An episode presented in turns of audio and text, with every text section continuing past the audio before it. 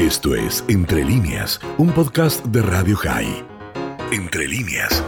Hola a todos, en este espacio de estellos los saludo y quiero referirme a un tema que no se toma mucho en cuenta, pero que es una de las grandes revoluciones culturales de la lengua hebrea y de la cultura judaica de los últimos siglos. Me refiero a la creación de la música popular hebrea. Esto tiene que ver con el proyecto sionista que pretendía la renovación de la cultura judía y uno de los elementos que conformó esta ideología, esta concepción, fue la centralidad de la lengua hebrea como una lengua no solo de culto o de la Biblia, sino como una lengua cotidiana. Aquí tenemos el esfuerzo y la labor del gran Eliezer Ben Yehuda, una figura fundamental para comprender la cultura hebrea moderna, un idealista, un fanático, que logró, fanático en términos de la lengua hebrea, que logró revolucionar, eh, digamos, la historia anterior, la historia cultural anterior, y convertir el hebreo en la lengua cotidiana y no solo la lengua sagrada, la lengua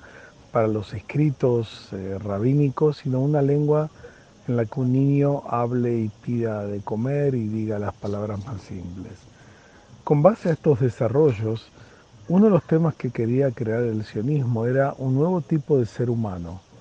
un ser humano más conectado con la tierra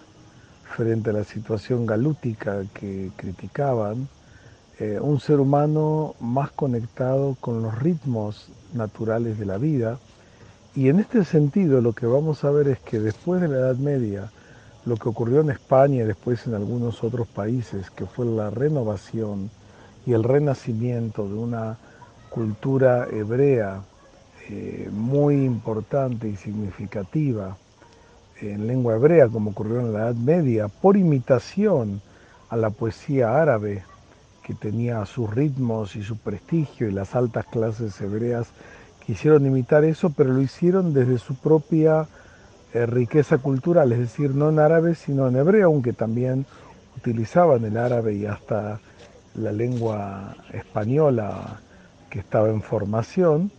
Eh, hubo un desarrollo con figuras como Yehuda Levi, como Shlomo Ibn Gavirol, como Shmuel Anagit, que creó una gran cultura hebrea en parte por estimulación del entorno eh, al respecto. ¿no? Lo mismo va a ocurrir, aunque por motivaciones un tanto diferentes, en eh, el siglo, fin del siglo XIX y comienzo del siglo XX. Es decir, la necesidad de crear en lengua hebrea una poesía no solo litúrgica, no solo ritual, sino que hable de los temas simples, cotidianos, de la vida y que renueve este amor por la tierra de Israel, este amor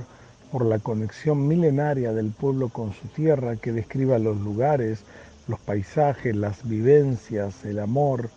la naturaleza como tal. Y una de las grandes creaciones del movimiento sionista fue, que no siempre se toma en cuenta, fue el renacimiento de la lengua hebrea como una lengua popular cotidiana y al mismo tiempo una lengua literaria de un enorme peso y significación. En estos últimos años, últimas décadas, ha habido varios candidatos al premio Nobel dentro del ámbito de la cultura hebrea. Tenemos el caso, bueno, de que recibió el premio Nobel en 1966, que fue Shmuel Yosef Agnon, una un escritor extraordinario que combina el estilo tradicional judío y un gran dominio de las fuentes del judaísmo con las crisis, los dilemas y el silencio de los cielos, como lo llama Mossos, en un bello libro de ensayos sobre la obra de Agnon. Pero después de Agnon tuvimos escritores de la talla de Alex Bet Yoshua, recientemente fallecido, a Mossos hace algunos años eh, y, numerosos novelistas que vemos traducidos en todas las lenguas. La literatura hebrea hoy es una lengua muy vital, muy dinámica, con autores como Grossman, como eh, numerosos que están traducidos a, lenguas, digamos, de todo el mundo, por la riqueza que tiene esta literatura como eh, su, por su problemática, por su calidad literaria, por sus eh, dilemas que encara permanentemente. Pero más allá de la gran literatura, que incluye la poesía, la novela, el teatro, quiero referirme a eh, figuras, eh, digamos, eh, increíbles, quiero referirme a la, cultura popular y en este caso la música hebrea. No existía una música popular en hebreo. Lo que acá hubo fue un fenómeno increíble, donde se integraron elementos musicales que provenían de Rusia, de Europa Oriental, del el Imperio Otomano, con letras y motivos hebreos. Y esto fue una verdadera revolución cultural que generó eh, una transformación en todo lo que es la eh, cultura judía contemporánea. Y así tenemos que grandes poemas de grandes autores como Nachman Bialik, como Nathan Alterman, fueron puestos en música y además de muchos otros poemas digamos como la poetisa Rachel, como Lea Goldberg, eh, fueron utilizados para recrear una música popular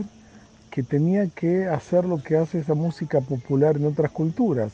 ser parte de la vida cotidiana de las personas, generar la alegría, acompañar los momentos de tristeza, los momentos de enamoramiento, ser, digamos, como parte de la naturaleza de las personas. Y esto lo lograron en una forma increíble. Hoy en día la cultura hebrea tiene múltiples estilos, múltiples influencias. Eh, particularmente en los últimos años vemos el éxito y el impacto que tiene la música misrajit, la música oriental, que en un momento era marginal y hoy en día forma parte del centro de la vida cultural eh, hebrea. Como vemos, este es un logro increíble porque se logró algo que de alguna forma en otras culturas parece obvio, que es la normalización del el desarrollo cultural de un pueblo y en este caso con eh, una cultura maravillosa y con una gran calidad también literaria, si bien no todas las músicas tienen calidad literaria, muchas son muy vulgares, como en cualquier lengua, se logró, digamos, que muchos de los grandes poetas sean musicalizados en una forma que no es tan común en otras culturas. Y de esta forma el renacimiento de esta maravillosa lengua y maravillosa cultura. Sin duda uno de los grandes logros del sionismo fue proveer a un pueblo de un vocabulario, de una música, de un estilo para expresar su identidad de múltiples formas no necesariamente arraigadas en las fuentes del judaísmo, aunque siempre existe esa conexión que es inquebrantable y muchas veces vemos que aún canciones muy populares, por ejemplo canciones de amor, en un alto porcentaje están inspiradas o hasta citan frases del Cantar de los Cantares, un texto bíblico milenario que sigue posicionándose como la referencia fundamental del lenguaje del amor. Como ven en el judaísmo, la continuidad entre el pasado y los desafíos del presente se articulan en una forma muy interesante y particularmente la música popular hebrea contemporánea es una de las mejores expresiones de este desarrollo tan importante. Esto fue Entre líneas, un podcast de Radio High. Puedes seguir escuchando y compartiendo nuestro contenido en Spotify, nuestro portal radiohigh.com y nuestras redes sociales. Hasta la próxima.